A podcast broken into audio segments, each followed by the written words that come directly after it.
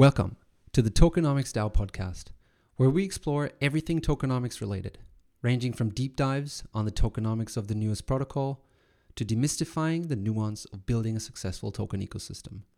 Our goal is to bring awareness to the importance of tokenomics and the crucial role it plays in defining the success of a protocol, helping make tokenomics relevant for everyone, builders and investors alike.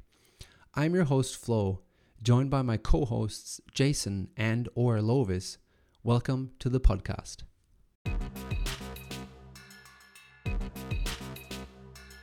In today's episode, um, Flo and I are talking about the idea of tokenized real estate and if there is a solution, a Web3 native solution to kind of owning a portfolio of properties in like cool destinations to enable a nomad lifestyle. Maybe it's just vacationing, maybe it is working in uh, beautiful places. And somehow, you know, since we're tokenomics start trying to think through the, how the tokenomics work out um, for that. Um, one piece that um, Flo has written about that was from CitaDAO, who have successfully or are in the process, have successfully, but also developing the model to tokenize real estate. Um, we discussed kind of the dynamics of the real estate market that most normal people are like completely priced out of owning property and f- trying to figure out if um, token ecosystems uh, have a solution for that. We discussed um, different other timeshare models um, for having access to vacation rentals or medium term stay rentals. And we thought through Airbnb a little bit to see if there is um, value in kind of creating a decentralized version of Airbnb and kind of what the levels of decentralization are for that. Um, and then, of course, also we talked about well, what if it's just a small community thing where basically people that know each other end up sharing the places they already own um, and say, hey, you know, I'm in Germany, you're in Brazil, let's let's swap for a couple weeks, you know. So yeah, these are kind of the, all the things that were kind of thought through, um, and I hope you enjoy listening to our conversation.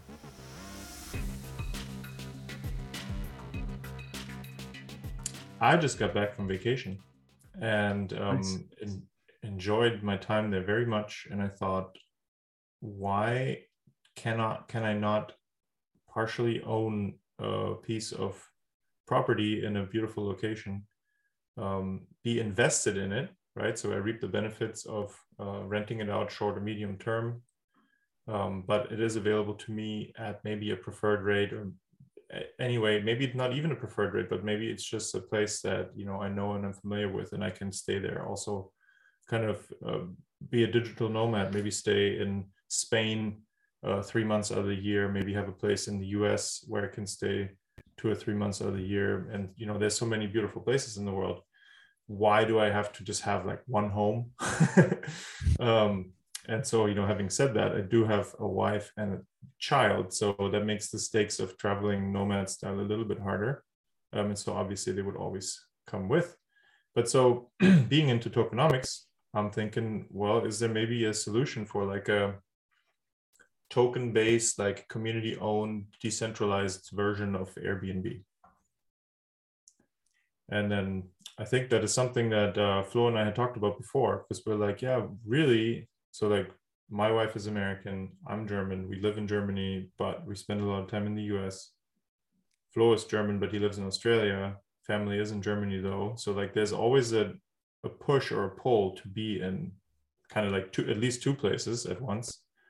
But like how do you maintain a home in both? It's incredibly expensive. Um, and then it makes also like uh, even like personal taxes and stuff super complicated so like what is a so that's kind of the idea for today. We want to brainstorm on that and just see if we can come up with an idea to make that happen web3 style. Yeah yeah. Yeah I, I found that like super intriguing. You know the, the story would just be i'm going to germany now and um i gotta like i'm gonna stay at my parents house right? Yeah. or at my wife's parents house. But we don't have our own home base where we can just go and I'll, I'll have a desk and all that kind of stuff and, and, right. and we can just work from there. So we could even stay a bit longer than we're staying for a month now, but um, we could even stay a bit longer than, and uh, on the other side, wouldn't it be cool if you like if you left, if I left here and I could like sublet that to someone else um, at the same time, right? So the properties are both like uh, rented out. So I think the idea that we had was sort of what if we you had like a group of people, um, and I don't know if you need a token for that, but like let's say you had a group of people that would live um, across the the globe or in different locations at least, and they would all sort of pool their properties, and you could see when which one would be av- available or when someone from a certain property would would like to leave and then you could arrange your travel on that. And if i guess like if the pool is big enough then you always find opportunities to to just go into a different house.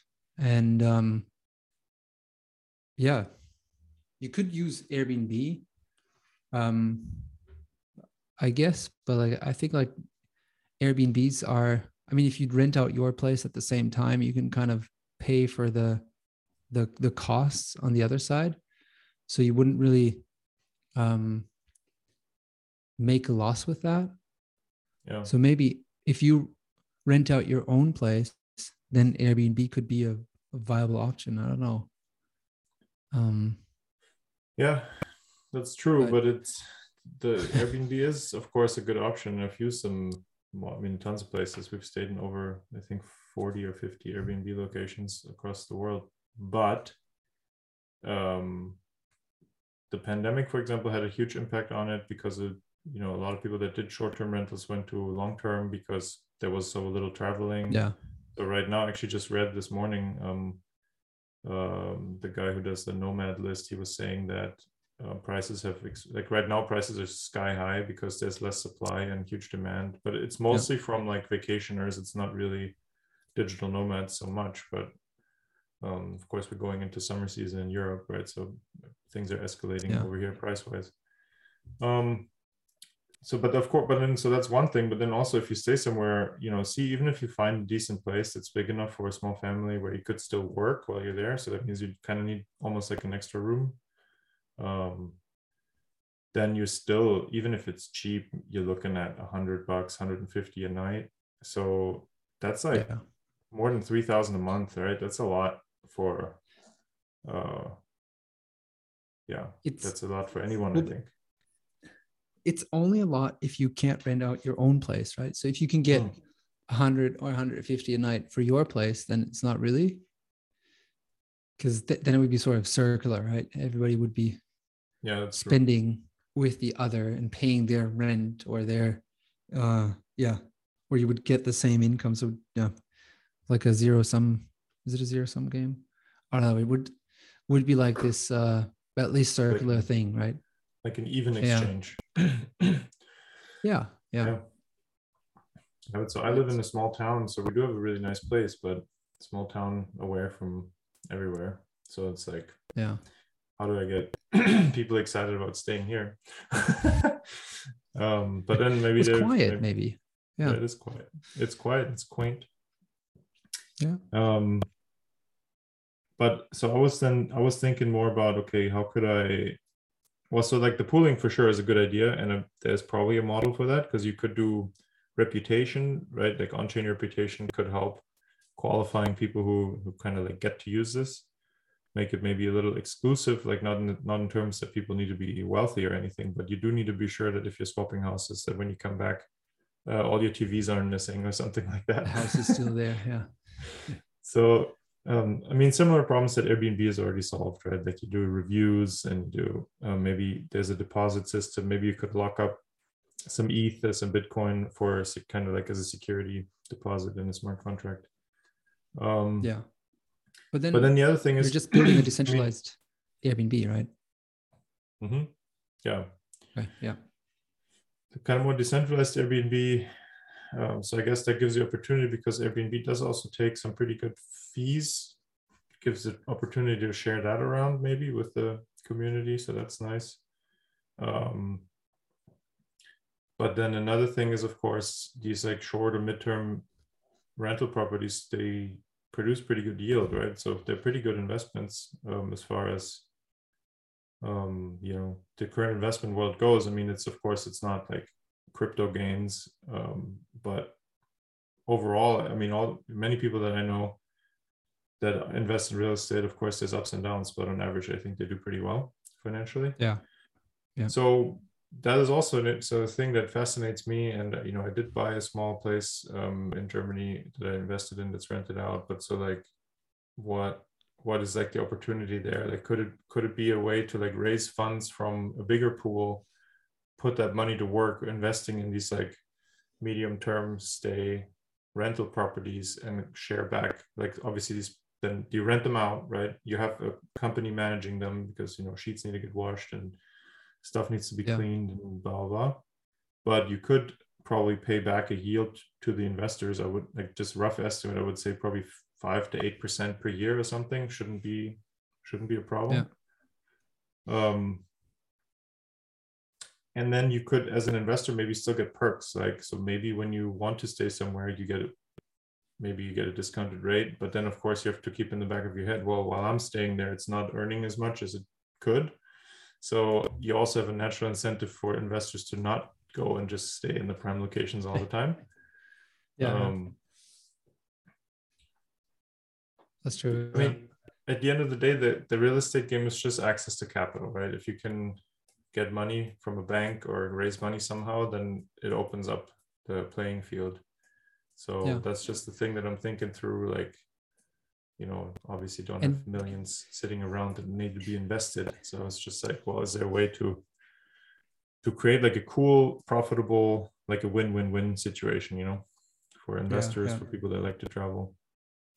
I guess it's like two problems, right? It's this on the one side, it's this investment problem of real mm-hmm. estate, that if you want to invest in real estate, it's unless you buy like a REIT, a real, real estate investment trust, like an, an index fund of um, real estate, so to say, unless you buy that, it's really hard to, to get small exposure. Right? Yeah. I wrote about this in, in the CitaDAO piece, right? So here, um, where I live in, in Sydney, um, I live on the at the beach and the property prices here are like crazy like a two bedroom costs like uh 1.5 million australian dollars um mm-hmm. if it's like close to the beach so locations of course is everything and if if you'd buy that and you're not rich then you have a lot of your capital allocated in that one place right you can't diversify mm-hmm. a lot and so that's the that's for me is the one problem that could be solved. And I think CitaDAO does that in a nice way. Not that they're buying like beachfront or like nice, nice location properties um, pooled, but they're um, was the uh, was like a shopping mall somewhere, and then people could pool in like commit funds to a pool, and if the threshold amount was reached, then they would have bought together this property. And then CitaDAO uh, they, they would have created a special purpose vehicle that would uh, buy the property and then create an nft based on that property right? So they really um, bring that property on chain then and would split that nft up into tokens um, that then can be distributed based on the amount that has been invested. So i could instead of having to fork out or go into debt for this 1.5 million to buy this nice uh, property um, i could only invest 10000 50000 maybe 100000 something much smaller than that. Um, just depending on my appetite risk appetite my portfolio and and yeah the amount of money that i have. Um, and you you could you could kind of buy into that in that way. So that's i guess this one problem. And i think this is something that's super interesting. And that's why i find CitaDAO so so cool like this whole concept because it opens up this whole new world for just normal investors. Yeah. Um and and then the other problem is i guess is this how do you yeah this whole airbnb airbnb thing right? I mean CitaDAO in a way also had suggested a solution for that. So if you i think they they I don't think they've solved it or implemented it in any way, but they said that if you're an owner of a token of a property, that gives you specific rights to that property. So you could use the common areas. Um, you could maybe even uh, rent a place there paid by your by the yield or Mm, something mhm, from these from these tokens right so they had some interesting ideas mhm. in in that regard Oh, that's Uh, cool. I love that. So that means if you get to maybe a critical, so let's okay. So let's assume eight percent yield, which is maybe high, maybe low. I don't know. It's just a number, right? But let's assume Yeah. that, and say you invest uh, a hundred thousand dollars, then your yield would be eight thousand a year, and you could probably, I don't know, you could probably rent a space. I guess in the case of CitaDAO, that it's commercial, so maybe you could rent like a small shop or a small office. And um, yeah you- like a desk don't actually- in a in a shared office yeah you guess you don't really even get a discount. You're just applying your yield to directly pay the bill in a way. But I, Yeah, I really yeah. like that. That's really cool because it means if you make it to a certain amount of money, then after that it's it's like rent free. You're kind of you know like it Yeah, pays for itself. yeah. So Yeah, that's a really cool idea, I think. and maybe you could even apply that to the holiday homes hmm i don't know so let's say you get a yield on this property here and Mhm. you that that pays you something and so because it, it is always like rented out you get a certain yield from that and then you can direct your portion of that yield to renting it out a couple of weeks a year Sure. without paying for that don't i haven't really thought this through completely but it like Seems at the moment it sounds kind of interesting and and maybe even doable Yeah. um it'd be interesting to know from them maybe i'll reach out again to to them to CitaDAO and Mhm. see because in the beginning or one of the constraints they that they had right from the get-go was only commercial so but i haven't really asked why they do only commercial but that would be Mhm. interesting interesting to see right if they yeah Well, so one problem that I see for sure, like the so the the um the process that they describe, I think takes time. So you know they have to do all the due diligence on the property and then basically create it for the Web three investors, kind of as a proposal, and say, hey, invest in this, and then we'll go and buy it.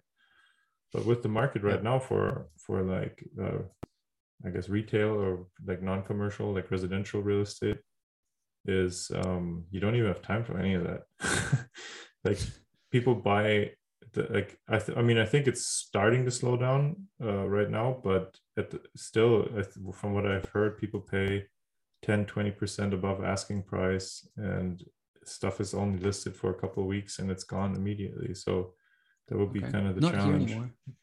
No? Price I, I heard prices are falling okay. in in, uh, in sydney melbourne and australia at least.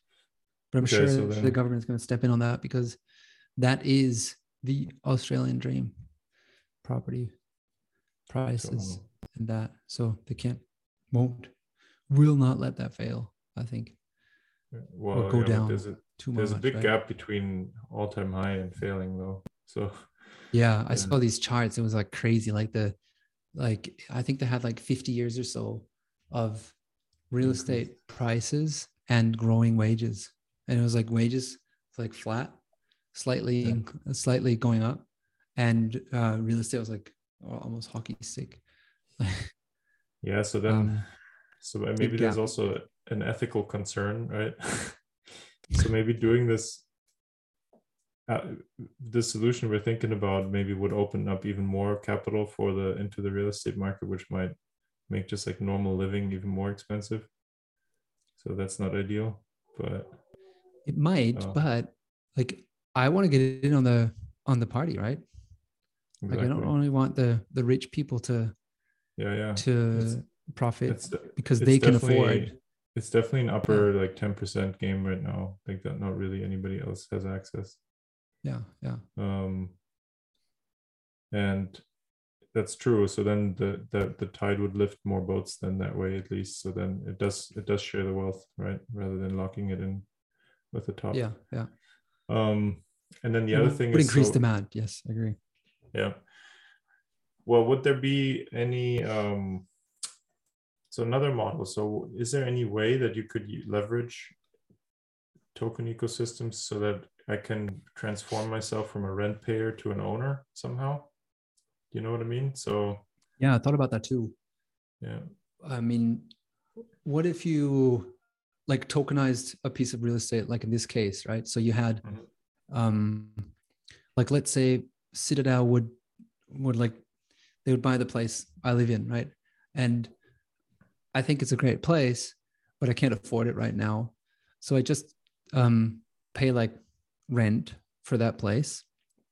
Um, but I'd slowly over time put my savings into um, buying tokens for this place, right? I'd- I'd- Every and I like without going into debt, I could then um, over time amass more and more ownership over this place.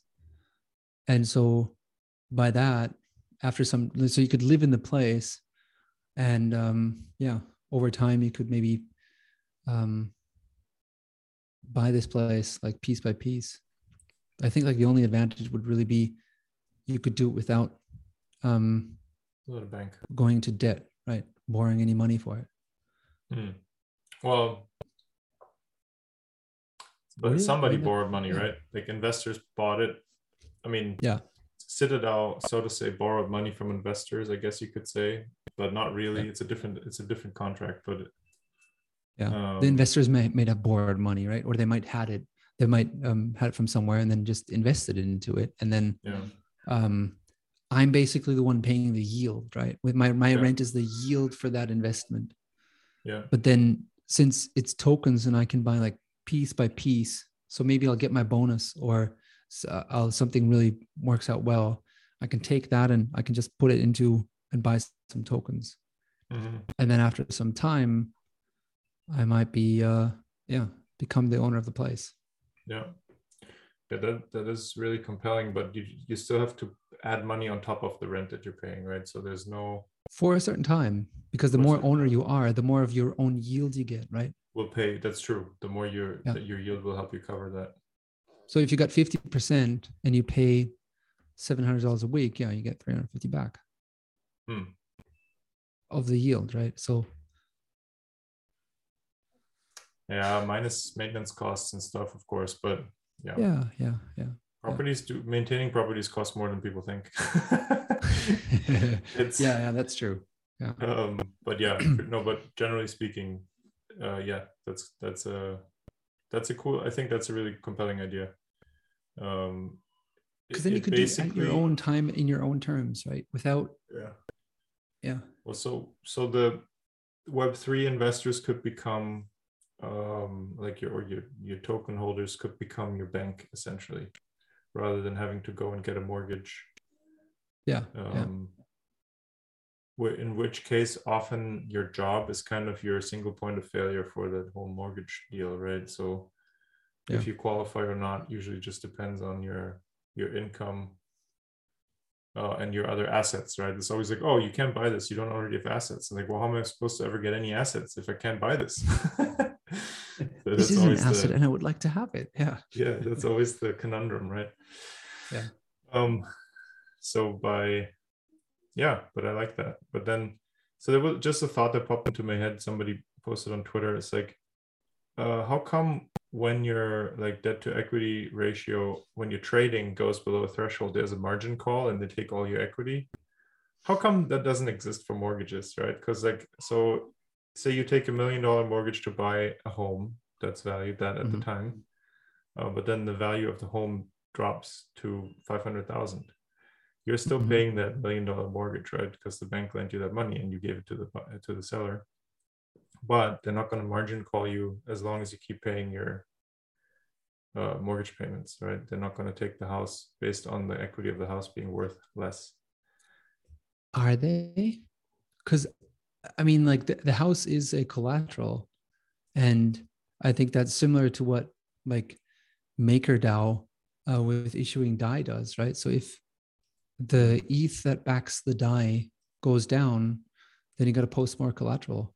So if the Mhm. value of your house goes down, then the bank will reassess their finances and say like, oh shit, if this guy stops paying, then we need to we need more collateral for that place because we can't sell it for the million that that we've we've we loaned this amount for right? So we need to we'll get more. So i think there is something like a margin call in that case or i'm not I'm not uh, I'm not super deep into this, but I, but I'd say from the bank's perspective, that is that is doing that, that is really like issuing that mortgage, they would. Yeah. So I think that's where the whole thing with like variable interest rates and stuff comes in. Um, which of Yeah. course on one hand is just a you know it's just a money grab uh, to get people into mortgages cheap and then crank up the rates on them later. But the other thing is um, if there was a thing where they would have to reassess the value, it has then and the value of the asset went down, the, their risk would have increased, and it makes sense that they would ask for more interest, right? It's like, well, you pay us more for us to be willing to take this risk. Um, but I think, well, at least in the U.S., typically uh, mortgage contracts, or in Germany, same, they, they don't have this margin call unless you stop paying your mortgage for a long time. Then, of course, they can uh, Mhm. take your home.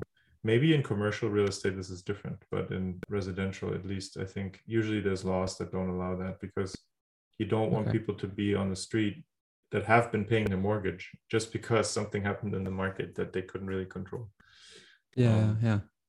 But like for, from know. the from the bank perspective, that's then a lot of risk, right? If the properties all of a sudden go down um 50% Yeah. and then someone stops paying their mortgage, Yeah. they're well, that's screwed, right? well. So They're this is, I 50% think, down.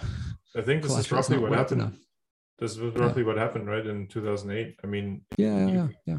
you you create kind of like a death spiral in a way Yeah. except for for housing prices in that sense because then Yeah. when once banks repossess hundreds and thousands of homes then they're going to dump them on the market to try to sell them somehow somewhere so then that increases yeah. supply which again hurts prices and stuff and so then you that's when the housing prices tank all the, Yeah. all the way Yeah. um, yeah, curious to see how it plays out. I, I mean, I do think we're heading into a major recession right now, so I'm sure housing will play a role in it again. Um, yeah. I think so too. Simply because prices have gone have gone nothing but up since 2008. You know, and and at an aggressive rate. I mean, more than 10 percent per year, which is already in like in Germany. Normal people, normal people with regular jobs are completely priced out of the market. Like cannot afford to buy anything. And um, Yeah, yeah, yeah. Like, I mean, this this chart that I talked about, I don't have it, Yeah. and I I can maybe look for it. It was on Twitter somewhere, mhm, but yeah, that just shows it all. You know, it's just the the cost of real estate in comparison to the the wages you earn or the salaries you get. yeah. Yeah. But yeah, so yeah. Anyway, so yeah, another thought another thought we've Yeah. been talking about like jokingly was um where's uh, tokenomics style going to have flex flexible workspaces and we were Yeah. like oh he's like Totally down Flo likes that. to surf so we need one in maybe on in portugal on the coast or yeah, I think Crypto Baba would be down for that too. yeah um yeah i mean that could be cool as well you know maybe if if if this whole thing i guess like the really the the the thing that uh CitaDAO is implementing now is this whole legal structure behind it Mhm. and I think once they have tested that a couple of times, they've acquired a couple of um, uh, real estate objects uh, and tokenized them, then they could franchise it. And then they could say, like, oh, okay, tokenomics now, they want to buy a place. Yeah. And so we put down the money to buy the place, right, sort of like crowdfund it with Mhm. The with the DAO and issue a token, and then we jointly own this place. yeah That'd be cool as well, right? So you could have, and then the, the yeah, the cool thing is, you you basically have this, you have, you you make real estate, you add liquidity, right? So you, could, Yeah. I could get out if I don't like the place anymore. I can just sell it, my my chunk, and somebody else could buy it. yeah So it's it's it's a pretty cool model, I think. Yeah, i think and then cool. DAOs could DAOs yeah, can like, diversify office the spaces. treasury right Yeah, yeah, yeah, Um, yeah. which I mean, I'm obviously super all for digital assets, but um, owning real estate or like owning real world assets is is is a smart diversification, right? And uh, for Yeah. a DAO to, especially if a DAO holds all their wealth, so to say, all the treasury just in their own token, uh, that's typically a risk, in my opinion, right? Because you want to own at least Oh want to yeah. be diversified, at least to Bitcoin and some stable coins. And so if you could have tokenized real estate, I think that would be super cool, especially if it then also becomes a perk for DAO members. Like how cool is that, right? Yeah. Um, it's like, hey, we're gonna have a DAO retreat in Porto, something, and like, yeah, you have to get there by yourself, but once we're there, we're gonna hang out. We got room for 20 people or something. I don't know. Yeah. It sounds like a really cool uh sounds like a cool idea anyway. Yeah, yeah, yeah. Because you can really like crowdfund it, right? You could everybody could commit funds into something, and then uh, yeah, that could work. I just actually checked the CitaDAO uh, website, and the first IRO uh, in in March that failed. So they wanted to buy this uh, shopping mall commercial building in Cardiff, in the UK. I guess that was pretty boring and now they've um, bought like a place in Singapore. Nice. So next time we can ask Jason if this is a nice place, if he knows it.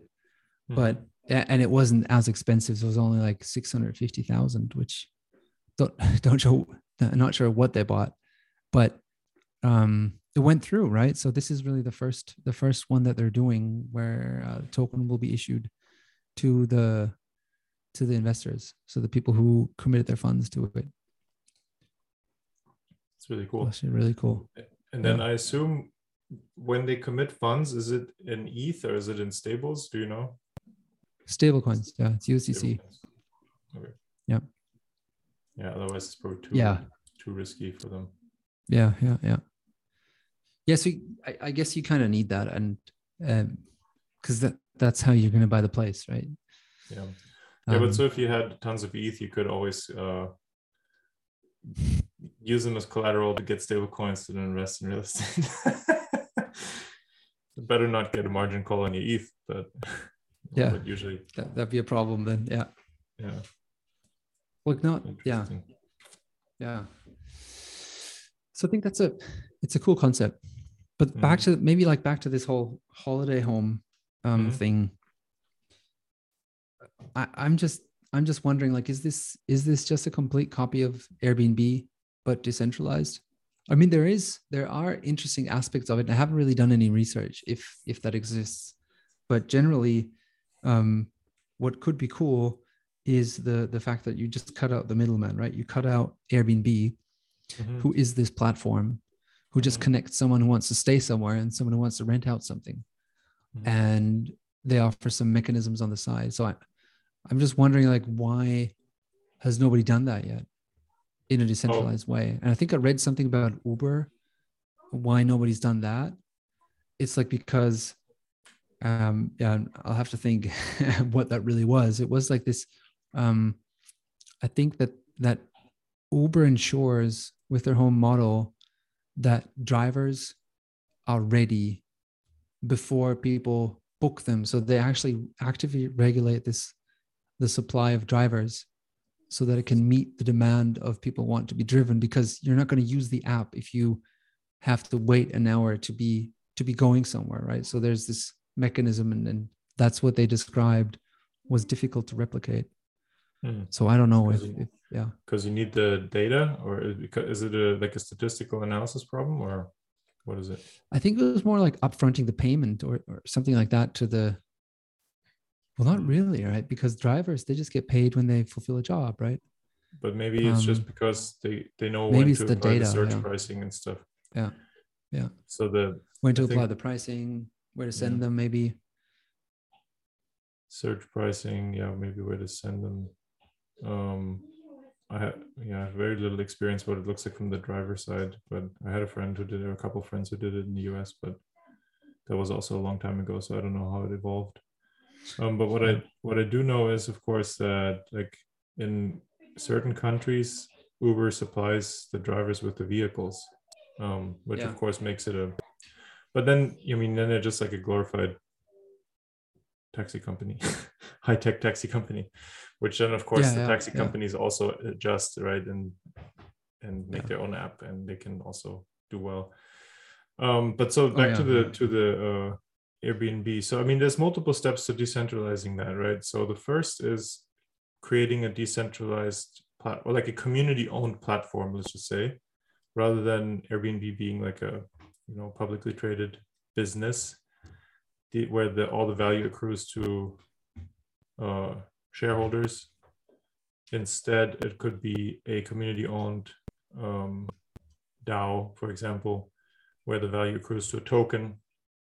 Which, I mean, it's really not so different if you compare it next to each other. But of course, the token at the moment far less regulated, way easier to get in. Don't need to be accredited investor. Can be bought globally rather than U.S. stock market, for example, and so forth Yeah.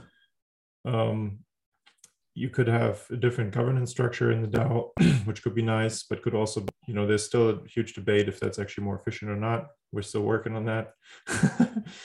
um, centralization of complex problems also solves problems, right? It's, I think it's always like false to say, oh, everything decentralized is better than centralized. They, not always, yeah, exactly. right? Yeah. Yeah. they've come up with tons of solutions for these problems we were describing uh, airbnb specifically how do you manage it how do you make sure nothing gets Oh, stolen how do yeah. you make sure it's clean all these things um, Like the whole efficiency of managing it, right? Just Yeah. imagine you have that decentralized. There's such a, you know, if Yeah. you think of like DAO governance, yeah, I, it's I not think like it's not a trivial thing but then it's like you compare us uh like a a company with a CEO to the European Union, right? So like DAO's Yeah. being on the European Union side. yeah yeah it's not it's Yeah. it's not a trivial thing to, to solve. So and yeah, Yeah, you're gonna end up with hierarchies and stuff uh, uh, regardless. But Yeah. then there's another step to decentralizing it where it's not just community owned platform but community owned properties right? Hmm um which so now you know the, the the thing always was oh airbnb is the like what the highest valued uh, like what is it called? Um, hospitality company in the world but it doesn't own any property.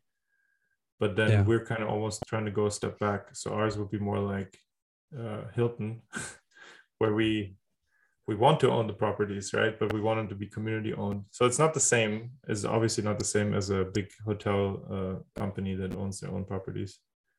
Um, Yeah.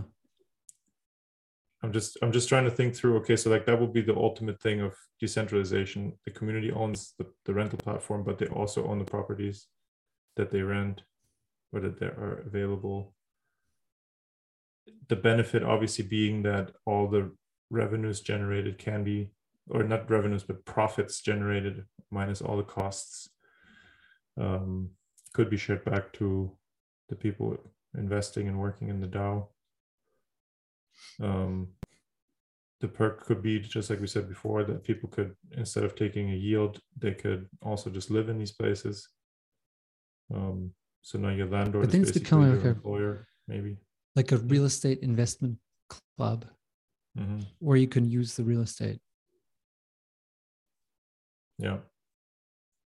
That essentially. So, so I can see this working really well, like small, where you know kind of everybody involved on some level. Yeah. um maybe it's like 10 families or 20 they know each, Mhm. they know of each other maybe they're not like they don't need to be friends or close friends or anything but they know of each other at least and Yeah. there's a level of trust and then i could see this actually working fairly smoothly because it Yeah. so then it becomes more like a timeshare thing isn't it because there's also that timeshare model which is popular in the us for example but um I always thought it's a scam, but I have some friends What's invested. in- timeshare?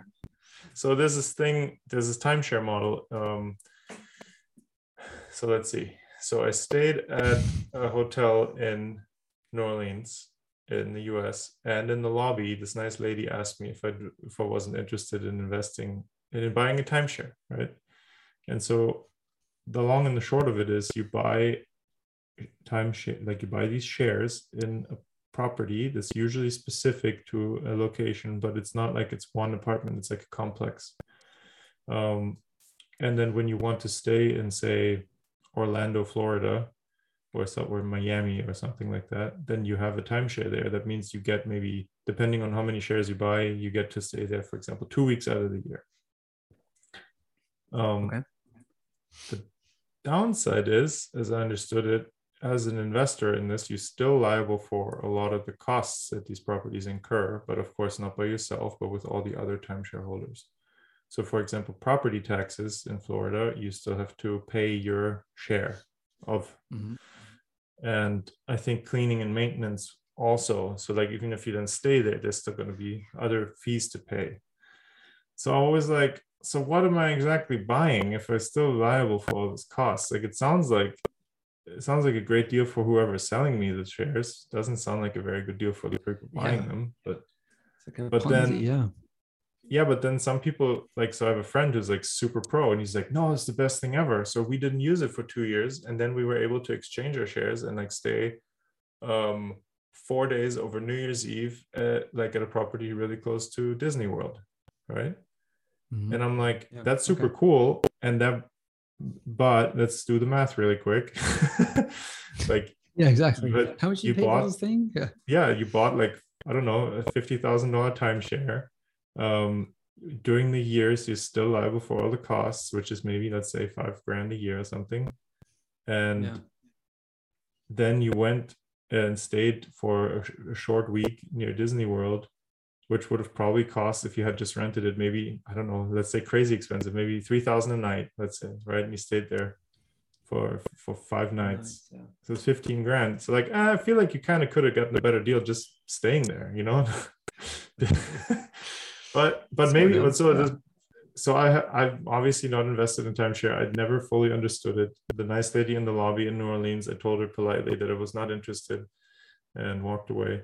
Um, but maybe I, but there's probably information that I'm missing, and I'm sure there's timeshare models that are super fair and that work out very well for the investors. But for me, so far, it's Mhm. always seemed kind of kind of like somebody's making money off of me, but I'm not the one. So the, money, the concept is like get a voucher and you can then Mhm. Apply that voucher to stay somewhere. yeah, because And there's a typically these, pool of properties you can stay at. yes, but then there's of course also like um like levels to them. So there's simpler places that you get more credit with, and there's more sophisticated, Yeah, like more yeah. expensive, bigger, fancier locations and stuff where Yeah. you get less. Um, the the thing that gets me is uh, so like basically you're buying into the club and you get certain credits per year for it. Yeah.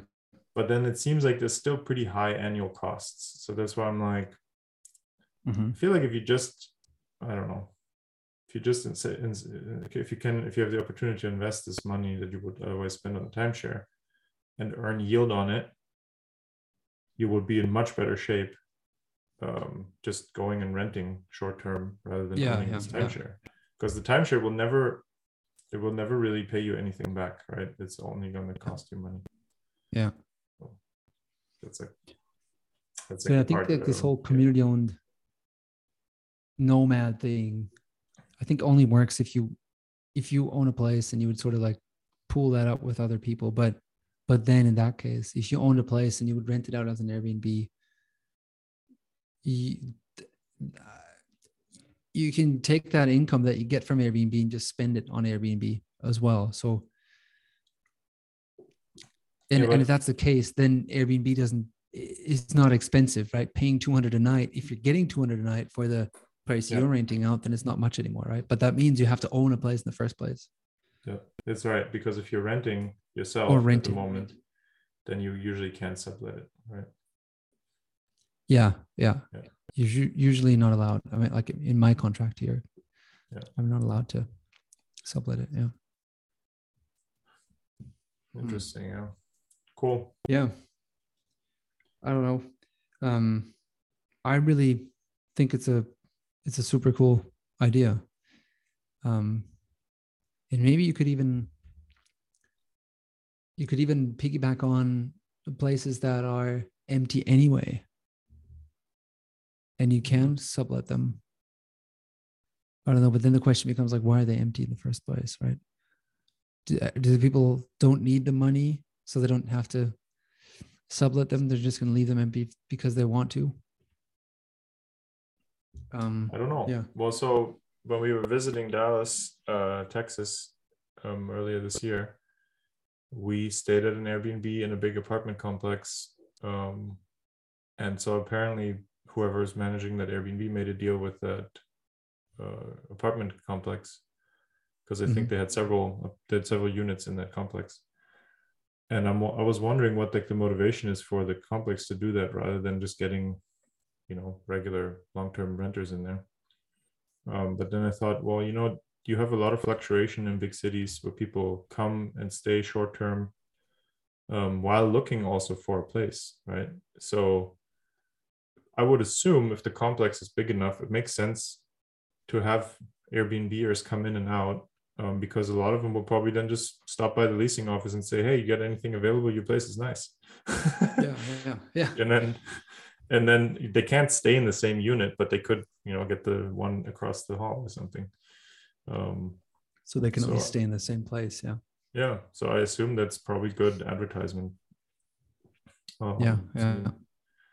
For the- same reason why, at least in Germany, um, car companies give taxi drivers pretty good deals usually because it's it's the best way to get somebody into the car, right? And then once you're sitting Yeah, in the yeah. back of this nice BMW or Mercedes, and you're like, oh, I should get one. Pretty nice car. I should get one too. Yeah. yeah. Yeah. Yeah. Hmm. Um, So, like in summary, this whole community owned rental holiday home thing would only work if you're somehow cutting out Airbnb. because we Right. need that yield, right? We need that. Because like they're taking, I don't know how much they're taking. I've never rented out a place. Um, I'm sure they'll take like 20%. Uh, it's not that. It's not twenty, but it's um, ten-ish. Let's say ten, maybe Okay. ten to twenty. Yeah, but they take from both 10 to 20, sides. So, so I guess in total Mhm. they do take maybe twenty, but it's like I think it's for if you're booking, it's maybe something like five bucks a day or seven bucks a day, and if you're renting, maybe it is like 10, 12 percent. So in total, maybe you're right. Maybe it is about twenty percent of the total Yeah. value. Yeah. So then if you if you'd kind of pool your properties and subletting was a thing and you owned the place or something like that, and you would team up with some people.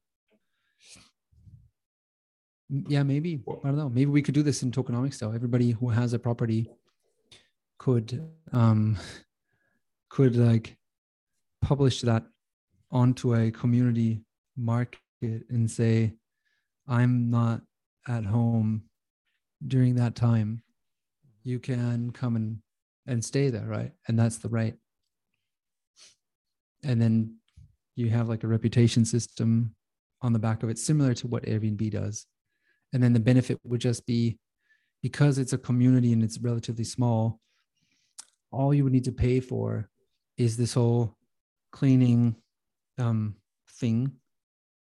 Um, and you wouldn't have to pay the 20% to Airbnb. So you get a 20% discount on staying at that place, right? Yeah. Because actually, what I said in the beginning, it's not a zero sum game. Um, if you use Airbnb, it's a negative sum game because, like, at, least among all the renters, because you're paying Airbnb, Yeah, yeah. they're extracting. you're paying them 20%. Yeah. Mhm. So then, yeah, it, it could work if you take take them out of the equation. Yeah, I think for sure it could. Um, for it to be convenient and not just a small community, though, I do think the DAO or like the community that manages that, um, they would also have to get something, right? Because it's a lot of effort to manage this stuff and hiring like a cleaning crew, keeping track of the schedule, you know, all this stuff Yeah, yeah, yeah. um, making sure that I don't know that because you're still going to need a listing of a place. Like nobody will blindly, like even if we would swap places, I would still ask you like, hey, could you do a quick video of your place? So just so at least I've seen it, you know. Yeah, it's big enough. And um, Yeah. that makes sense, right? So Yeah. yeah. So there Yeah, needs to be some some stuff needs to be coordinated, right? And and that always takes time, and whoever puts in the time Yeah. needs to get paid. Um, Yeah. but the thing for me really is, you know, I love being an owner of something. So how do you get from like agency to ownership in a way? Um, So that would be the cool thing. Yeah. That would be really the motivation for me is not just swap houses with people. That's awesome. I like that. But go beyond that and somehow make it so that the community can really end up owning the, the properties Yeah. over time. Yeah. um, yeah. and so that of course also means involving outside money right so allowing other people to stay and rent these places so that we extract value from them to build our real estate empire yeah, yeah.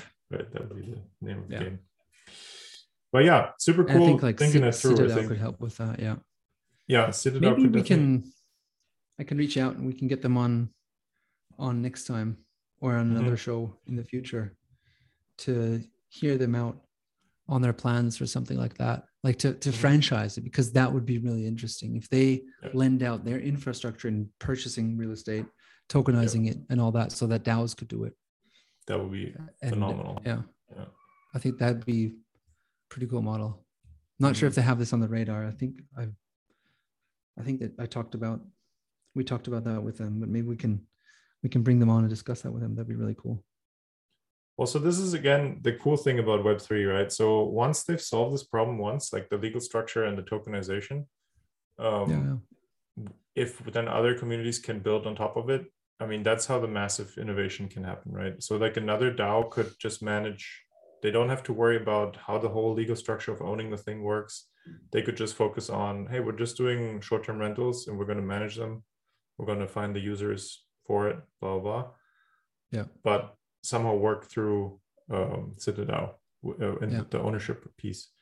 And then the next DAO can come along and say, "Oh, we're just doing car washes, right?" and and so forth. But it's so cool because it can just stack layers on top, right? Yeah, Uh, yeah. I love that. Yeah, they can, they can like apply for for doing that sort of stuff. Mhm. These roles. Yeah, interesting. Cool what this space will bring. Alrighty, so let's wrap this up. So today we just did a brainstorm on a funky idea that we had about uh, community-owned short-term, medium-term real estate. Um, tokenomics DAO overall, you know, we're thinking through all kinds of tokenomics things in the Web3 space. Um, you can join us on Discord. You probably already subscribed to Substack if you're listening to this. Um, but if not, go for it. Um, we're launching a new website soon, so stay tuned for that. Probably take a couple more weeks, but then it's out. And yeah, you can reach us anytime on Discord. Um, there you go. Yeah. Pretty good. Cool. Thanks, Thanks, for listening.